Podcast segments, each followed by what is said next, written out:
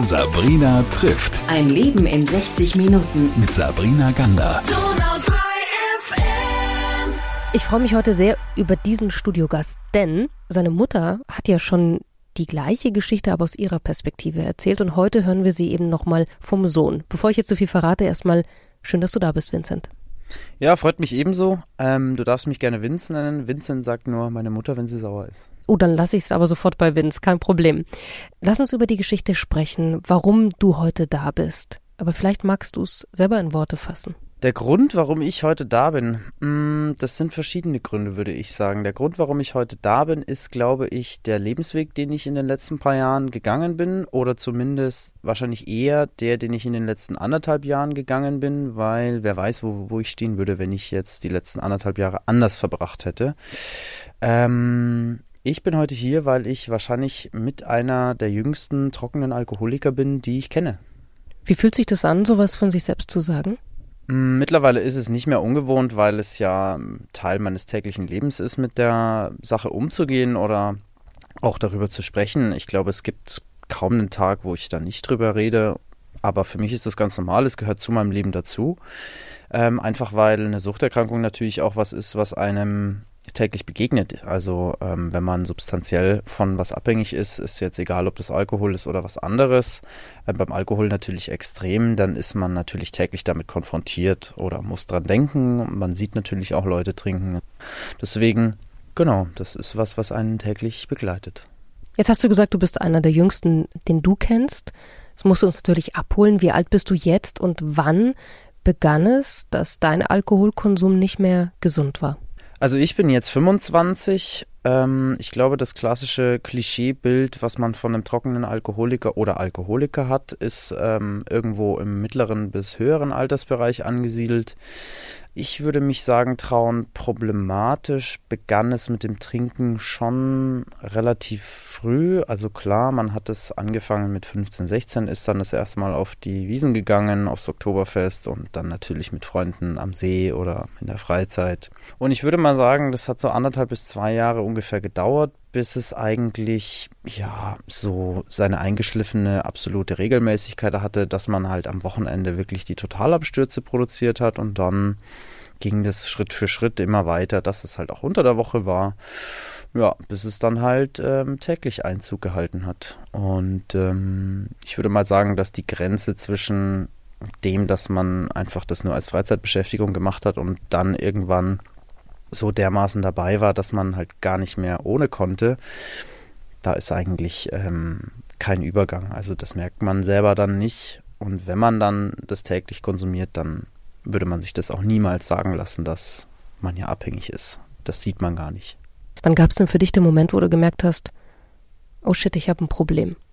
Puh, das ist eine schwierige Frage, weil von außen wurde es mir schon viele Jahre länger gespiegelt, als es mir selber irgendwo bewusst war. Aber eine der schwierigen Begleiterscheinungen von einer Alkoholerkrankung ist natürlich der Realitätsverlust. Also man sieht die Dinge einfach ganz anders, als sie tatsächlich sind. Man möchte Dinge nicht wahrhaben, man nimmt Dinge nicht wahr, man verdrängt Dinge natürlich auch mit Alkohol dann wieder, klar. Ähm, das heißt, im Nachhinein gesehen hätte es mir schon viel früher bewusst sein müssen, dass ich ein sehr großes Problem damit habe, aber das war es mir einfach nicht und ich habe trotzdem so weitergemacht wie bisher. Deswegen würde ich sagen, so richtig bewusst war es mir erst im November 2020, als ich ohne Geld, äh, ohne jegliche familiäre Anbindung, ohne Beziehung, ohne alles auf der Straße stand und mir eigentlich auch nicht mehr so recht erklären konnte, was mache ich jetzt eigentlich.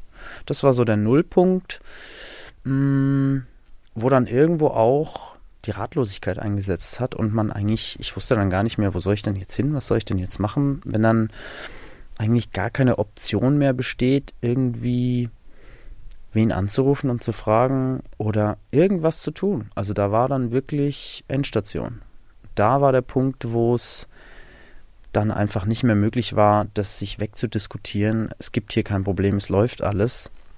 Und ab dem Punkt ging es dann eigentlich, äh, sagen wir mal, in die richtige Richtung wieder. Bis zu diesem Nullpunkt, äh, den du jetzt so beschreibst als Nullpunkt, da ist ja ein langer Weg bist dorthin gewesen und da ist auch ganz, ganz viel passiert. Du hast es vorhin gesagt, naja, von außen hat man es mir schon gesagt, dass ich ein Problem habe. Wer hat es dir denn gesagt? Wer hat dich denn gespiegelt? Mm, also natürlich, wer wohl am meisten da in der Richtung gesagt hat, war klar meine Mutter, die das sogar schon bevor ich jetzt der Ansicht bin, dass ich ein Problem hatte, mein Problem diagnostiziert hat. Ob man das jetzt als ähm, gesund oder ungesund sieht, dass meine Mutter mir praktisch das Problem schon andiagnostiziert hat, bevor es meiner Meinung nach schon da war, hm, steht jetzt vielleicht auf einem anderen Blatt Papier. Ich muss persönlich sagen, ich fand das damals extrem störend, provokant und hat eigentlich auch tatsächlich sehr viel dazu beigetragen, dass meine Suchtkrankheit so ausgeartet ist, wie sie ausgeartet ist, weil natürlich die Tatsache, ähm, dass man als Heranwachsender sehr viel im Protest agiert, da mit reingespielt hat. Also das heißt, du meinst, du, du hast dann auch getrunken, weil es ja schon erwartet wurde? Ja, weil es, äh, man wurde schon mit 16 im Prinzip äh, darauf hingewiesen, dass man ja eine genetische Disposition hat, was eine Suchterkrankung betrifft und dass man ja auf dem besten Weg dorthin ist. Und natürlich versucht man dieser Prophezeiung dann nachzukommen. Das ist, ähm, das schadet jedem Beteiligten, der daran ähm, gefühlsmäßig irgendwo involviert ist. Und das waren meine Eltern, vor allem meine Mutter. Und deswegen war mir das gerade recht, diese Prophezeiung irgendwo auch dann zu erfüllen. Was hätte dir denn geholfen? Welcher Ansatz wäre denn für dich zu der Zeit richtig gewesen? Ich glaube nicht, dass mir irgendwas von außen geholfen hätte. Ich glaube auch nicht, dass mir irgendwas anderes, egal ob es jetzt aus meinem eigenen Leben oder aus meinem eigenen Willen geholfen hätte. Ich glaube, dass ich diesen Weg wahrscheinlich in gewisser Weise gehen musste, um an den Punkt zu gelangen, der mich dann hierher geführt hat in meinem Leben oder vom Wissen her. Ich kann dir bis heute nicht sagen, was mir damals in der Situation geholfen hätte, dass der Weg anders gewesen wäre. Ich glaube, dass mm, in der allgemeinen Situation betrachtet es wären wahrscheinlich Dinge gewesen, die ich nicht beeinflussen hätte können. Also sei es das Familienverhältnis meiner Eltern, sei es ähm, die gesamte Familiensituation zu Hause, alle negativen Gefühle, die immer über meinem Haupt ausgetragen worden sind. Also es wäre nichts gewesen, was ich in der Hand gehabt hätte und da ich mm, in der Zeit auch zu sehr von meinen Eltern abhängig war, ich hätte mich da nicht aus der Affäre ziehen können.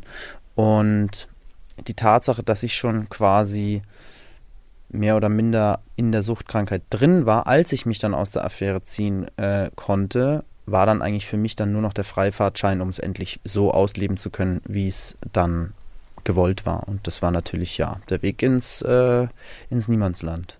Lass uns mal, bevor wir jetzt an dem Punkt gehen, was die Ursachen vielleicht waren, was dich dazu getrieben hat, zu, zu trinken und so zu trinken, dass es nicht mehr gesund war, zehn Jahre zurückgehen. Wie war der Vince mit 15 Jahren? Ähm, ich glaube, dass durch meine doch relativ ähm, in gewisser Weise haltlose Kindheit, also ich war zwar bin relativ behütet in Anführungsstrichen groß geworden. Man könnte jetzt sagen, ja, das Elternhaus sah von außen jetzt relativ makellos aus, Eltern verheiratet, beide irgendwie finanziell sehr gut aufgestellt. Da war von außen jetzt nichts daran zu sehen, dass man sagen könnte, oh ja, das, da kann man jetzt daran sehen, da, deswegen ist es so gelaufen. Aber innerhalb der Familie sah es ganz anders aus. Meine Eltern haben tagtäglich Konflikte miteinander, untereinander ausgetragen, die teils extrem heftig waren. Oft waren meine Schwester und ich die Leidtragenden, eigentlich immer. Ich habe zu meiner Mutter mal gesagt, sie war eigentlich damals immer mehr mit dem Kämpfen mit meinem Vater beschäftigt als mit allem anderen. Und da ist natürlich vieles vernachlässigt worden. Viele Dinge sind falsch angegangen worden, inklusive der Thematik mit mir oder meiner Suchterkrankung oder dem, wie ich mich verhalte. Damals war es ja noch keine Suchterkrankung und es ist immer gleich ein Problem diagnostiziert worden, was natürlich für jemanden, der in einer Findungsphase ist, weil er gar nicht so recht weiß, wer er ist, wo er hin will und was er machen soll, so wie ich mit 15. Für so jemanden ist es dann wahnsinnig schwierig und deswegen, ich kann ja nicht sagen, wie es dann in dem Fall so weit gekommen ist. Aber ich glaube einfach, ich war mit 15 jemand, der gar nicht so recht wusste, was er tun möchte und wo er hin will. Und ich habe mich da mit Sicherheit auch von vielen Dingen leicht beeinflussen lassen. Freundeskreis, Veranstaltungen, Feiern, Partys, die klassischen Sachen halt, die man dann mit 15 so die ersten Male erlebt. Und es war für mich dann auch so der erste Kick in Richtung positive Gefühle. Also wenn du nur negative Gefühle zu Hause erfährst und dann das erste Mal auf eine Party mit Freunden gehst und auf einmal merkst, boah, wenn ich dann drei Bier getrunken habe und geile Mucke läuft, geht's mir richtig gut, dann wiederholst du das natürlich und wiederholst es und wiederholst es und wiederholst es. Und natürlich ist das der erste Strohhalm gewesen, den ich mir damals äh, gegriffen habe. Und dann bleibst du auch dabei. Was hättest du denn gebraucht, bevor du 15 Jahre alt geworden bist und einen ganz anderen Weg gegangen bist? Du hast vorhin gesagt, äh, dass du und deine Schwester, ihr wart die Leidtragenden. Was hättest du denn dir anders gewünscht? Ich glaube, dass eine familiäre Situation mit weniger emotionalem Nichtrückhalt unglaublich viel geholfen hätte. Ich glaube, dass die Konfliktsituation meiner Eltern das Hauptthema in dieser ganzen Familie war. Das hat mehr als 80 Prozent des Raums eingenommen, der damals zur Verfügung war. Und alles, was sozusagen sonst angefallen ist an emotionalen Sachen, vollkommen egal, ob das jetzt meine Schwester oder ich sind, das ist einfach dann ganz oft auf der Strecke geblieben. Und ich glaube, das war mitunter einfach in der Gesamtsituation damals der Grund, warum ich einfach gar nicht wusste, wer bin ich und wo möchte ich hin. Was denn auch so ein bisschen Aufmerksamkeit bekommen dann? Gehört das mit dazu?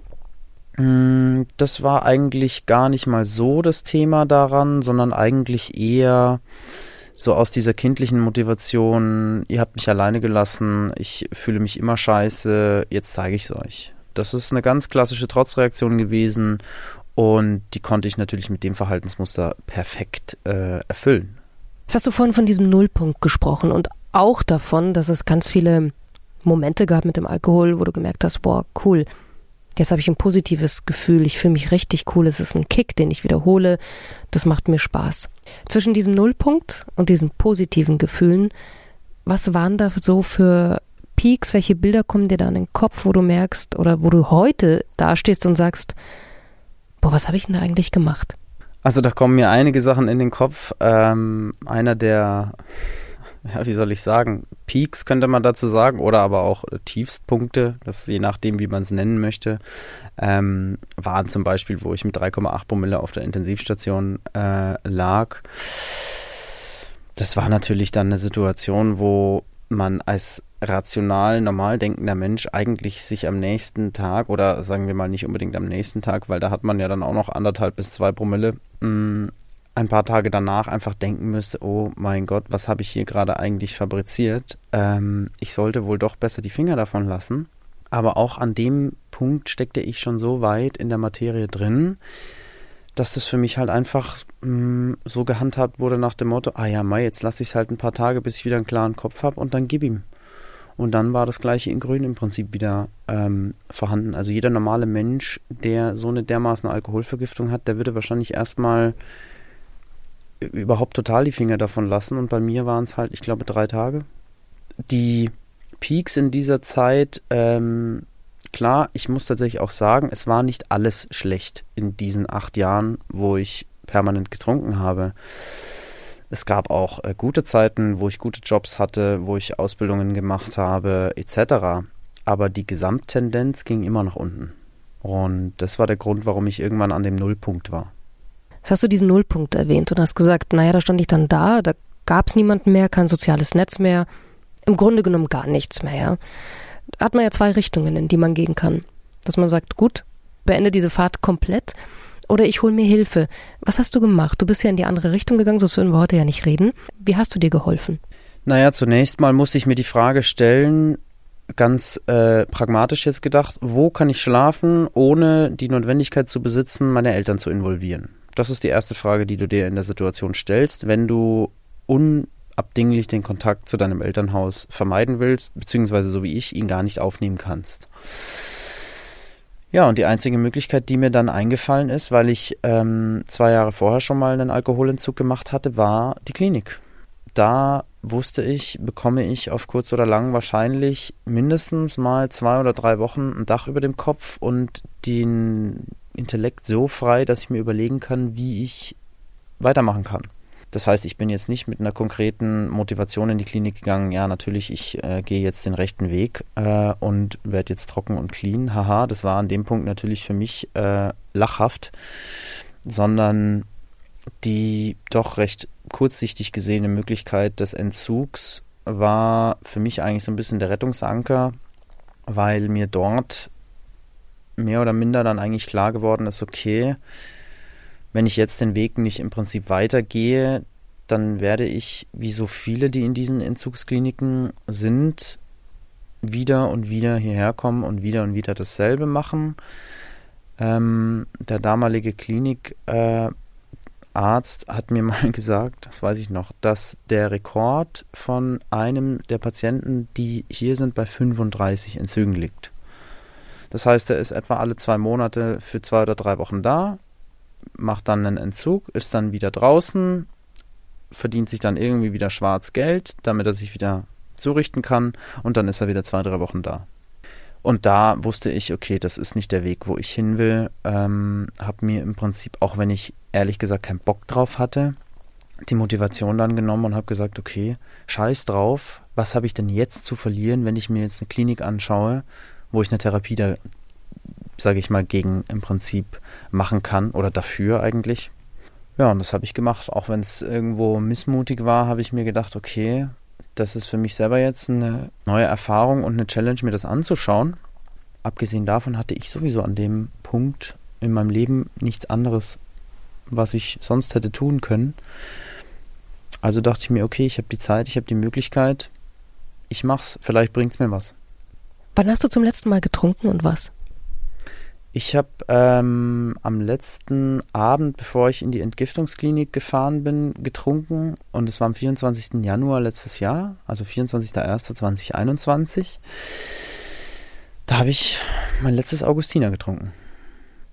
Ich habe äh, schon mal mit trockenen Alkoholikern gesprochen und die haben mir damals gesagt, einmal Alkoholiker, immer Alkoholiker.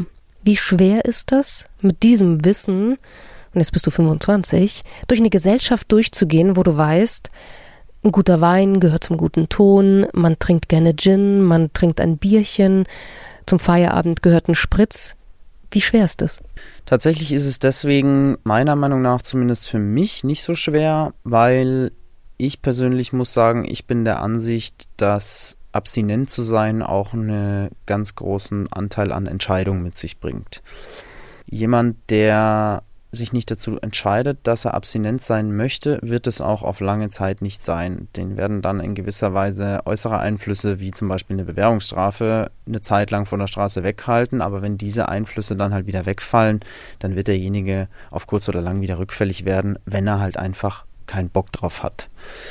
Ähm, wenn du so wie ich dich dazu entschieden hast, no matter what, okay, ich habe keinen Bock mehr auf das Zeug und lass es, dann mich persönlich wird da nichts aus der Ruhe bringen können. Du kannst mir im Biergarten eine Maß Bier vor die Nase stellen und es interessiert mich nicht die Bohne. Die kann da stehen, bis sie lack, alt und verschimmelt ist und es wird nichts bei mir irgendwie passieren. Also da kommt keine Regung mehr, weil ich mich dazu entschieden habe, ich möchte einen anderen Weg für mein Leben gehen und das ist mein Weg. Ich finde es spannend, weil ich mit vielen Suchttherapeuten gesprochen habe, die gesagt haben, dass wenn man so jung ist wie ich dass es nicht bedeuten muss, dass ich nie wieder Alkohol trinken darf, aber es natürlich immer mit einem gewissen Risiko verbunden ist. Je länger du natürlich dabei bist, umso, sage ich mal, fester bist du dann natürlich drin gefangen. Aber mir hat mal ein Suchttherapeut empfohlen, Herr Lang, lassen Sie es mal zwei Jahre lang sein und dann probieren Sie es mal ein Stück für Stück. Wenn Sie merken, klappt nicht, lassen Sie es wieder sein. Sollte für Sie kein Problem sein. Wenn es aber klappt, kann man das natürlich versuchen. Es gibt natürlich die meisten halten nichts vom kontrollierten Trinken, muss ich auch persönlich sagen, ist für mich wahrscheinlich auch nichts. Aber es wäre ein interessanter Ansatz, den man sich mal überlegen könnte, sich Gedanken darüber zu machen, wenn es dann halt soweit ist. Ich habe mir persönlich jetzt keinen Zeitrahmen gesetzt, es nicht zu machen oder um es dann irgendwie irgendwann mal wieder zu probieren, weil ich für meinen Teil muss ganz ehrlich sagen, so wie es jetzt für mich momentan läuft, gibt es absolut gar keinen Grund von dem, wie ich mich jetzt entschieden habe, wieder davon abzurücken. Die Sucht ist ja eigentlich nicht der Ursprung von dem, was dich wirklich belastet hat. Ne? Das ist ja eine ganz andere Geschichte. Das hast du vorhin mal kurz angerissen, dass da irgendwie kein Raum für dich da war, dass da ein emotionaler Rückhalt nicht da war. Die Sucht versuchst du oder hast du ja jetzt so in deine Klammer bekommen, in deinen Griff bekommen. Was ist mit dem anderen Thema? Ja, gut, natürlich muss man die Gründe oder Herkünfte dessen, warum man sich dann damals für sowas entschieden hat, bearbeiten. Also das Wichtigste und eigentlich absolut Ausschlaggebende der Nachbearbeitung von solchen Sachen ist natürlich, dass man weiterhin sich um seine Probleme oder um seine Sorgen und Schwierigkeiten kümmert. Eine Suchterkrankung wird früher oder später zurückkommen, wenn man seine Probleme, warum man in die Suchterkrankung gerutscht ist, nicht bearbeitet. Und das mache ich.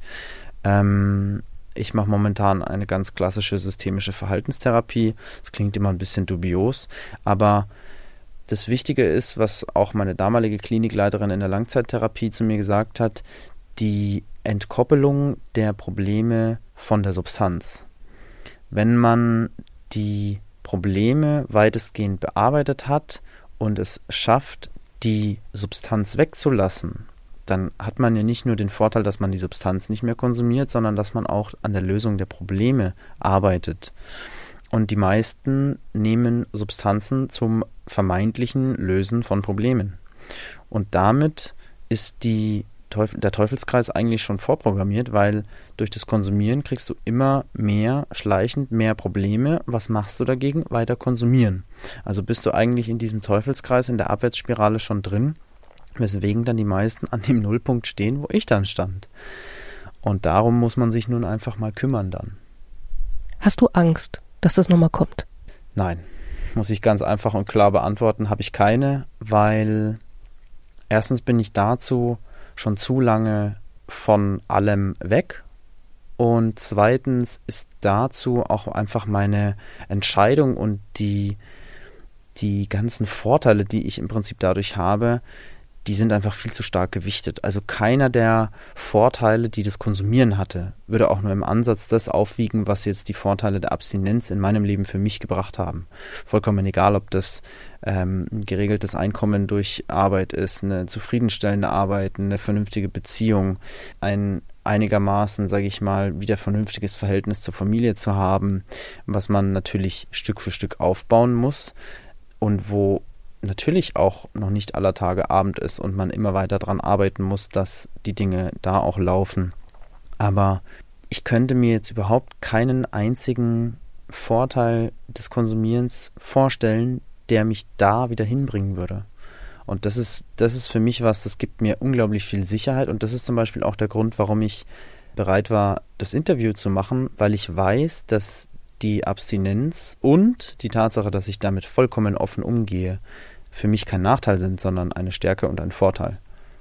Wenn jetzt Eltern zuhören, die sagen, ich glaube oder ich weiß vielleicht sogar, mein Kind hat ein Problem. Mit egal welcher Sucht das jetzt sein mag. Da gibt es ja die unterschiedlichsten, ja. Kannst du denen irgendwas raten? Also ich kann nur so viel sagen, mir hätte es damals geholfen, wenn man mehr auf meine Bedürfnisse geachtet hätte, wenn man mehr auf mich als Person, als Individuum geachtet hätte und wenn man mich nicht permanent versucht hätte klein zu halten oder mir aus dem Weg zu gehen. Ich kann kein universelles Kochrezept oder keine Bedienungsanleitung dafür schreiben, wie sollte man umgehen, wenn man den Eindruck hat, dass sein Kind eine Suchtkrankheit hat. Aber ich kann auf jeden Fall so viel verraten, mir hätte es geholfen, wenn man mich beachtet hätte und mich gefragt hätte, was mir helfen würde. Das wäre mit Sicherheit etwas gewesen, was jeder mit jedem machen könnte in der Hinsicht. Einfach fragen, offen sein, die Augen offen halten und es gibt so viele Anzeichen, das kann indirekt sein, muss nicht unbedingt mit Kommunikation ablaufen, aber es gibt sehr viele Zeichen, die Hilferufe darstellen. Seid einfach offen. Was denn für Zeichen? Gib uns doch mal einen Tipp. Naja, wenn ich als, ich stelle mir jetzt vor, ich bin jetzt ein Vater und ich würde merken, dass mein Kind enorm viel konsumiert oder weggeht, dann würde ich mich zunächst mal fragen, woran könnte das liegen? Ich würde nicht, so wie es meine Eltern getan haben, mir direkt die Schuld geben und sagen, ich bin das Problem, sondern ich würde vielleicht auch mal versuchen, vor der eigenen Haustüre zu kehren und zu, mir zu überlegen, was war denn zuerst? War ich zuerst oder war mein Kind zuerst? Es passiert ganz vieles in Familien, was wahrscheinlich überhaupt nicht gesehen wird. Das kann mangelnde Kommunikation sein. dass man über Probleme nicht spricht, dass Kinder oft Depressionen bekommen, vieles in sich reinfressen. Das ist der beste und wahrscheinlich der fruchtbarste Nährboden für eine Depression oder eine Suchtkrankheit oder beides. Deswegen, ich würde den Eltern ganz einfach, ganz klar empfehlen, in die Kommunikation zu gehen, vielleicht sich, bevor sie in die Kommunikation gehen, einen Ratschlag von außen zu holen. Wie kann ich solche Dinge ansprechen? Da müssen sie auch ihren Kindern nichts davon erzählen. Das kann man auch vollkommen unabhängig von seinen Kindern machen. Wenn man zum Beispiel nicht weiß, wie Kommunikation funktioniert, viele wissen nicht, wie soll ich jetzt mein Kind fragen, das sowas kann ich doch nicht fragen, da kriege ich doch auch keine vernünftige Antwort. Redet mit jemandem von außen drüber.